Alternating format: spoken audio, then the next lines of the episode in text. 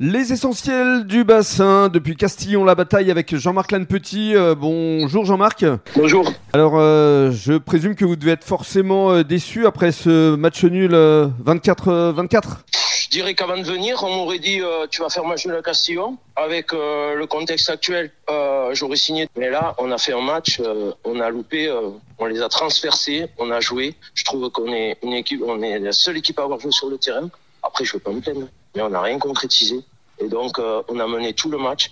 Et après, pour se faire euh, rattraper à la fin, et en plus, on prend un rouge qui Salawa, il a pris deux jaunes et donc euh, il sera pas là dimanche. C'est effectivement le sentiment qu'on a en tant que supporter ou simplement public, c'est qu'effectivement vous meniez à la mi-temps 13 à 6 et puis il y a eu trop de fautes. Effectivement, en seconde période, j'ai compté 8 pénalités contre vous.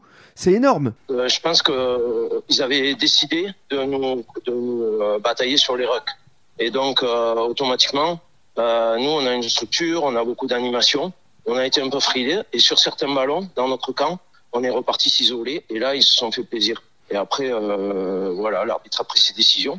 mais par contre, moi, je retiendrai simplement. alors, non, on a, c'est décevant. C'est trop décevant. On a, on a livré un match tellement généreux. Enfin, si vous avez, oui. si vous avez l'occasion de voir quelques mouvements, c'est monstrueux et on a fini euh, systématiquement.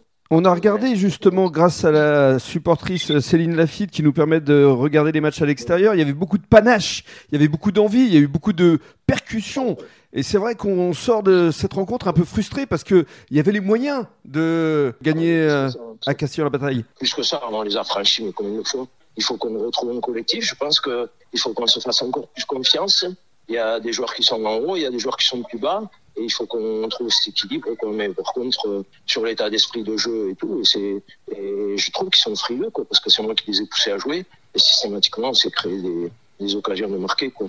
Après, euh, on a, euh, franchement, le terrain a été praticable et euh, on, a, on a livré un beau match. Hein. On, est exigeant, mais on a livré un très beau match. Quoi. Je suis bien d'accord. On va se projeter sur l'avenir. Euh, le prochain match, justement, ce sera dimanche, la réception de Bazas.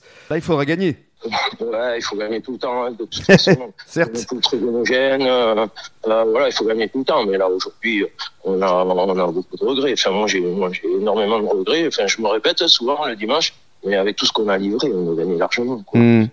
Et donc, euh, euh, voilà, après, on, on, est un petit groupe, hein, donc euh, il faut le corriger, mais ça sera très dur contre Bazas. Mm. Si, si ce temps, enfin, ça sera pas le même terrain chez nous.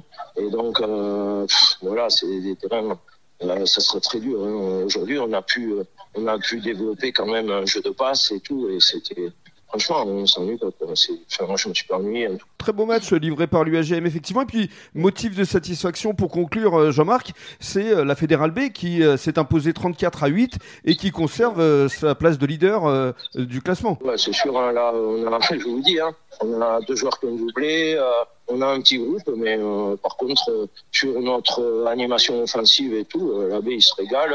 il livre des, des, beaux matchs. Et après, je vous dis, le terrain y a contribué, c'est surprenant. Quoi je pensais qu'on allait tomber sur un terrain et on est un peu isolé à Gujan et c'est nous qui sommes victimes des inondations mais sinon euh, je vois qu'ailleurs euh, les, terrains sont en bon état et donc on peut pratiquer ce rugby qu'on aime maintenant.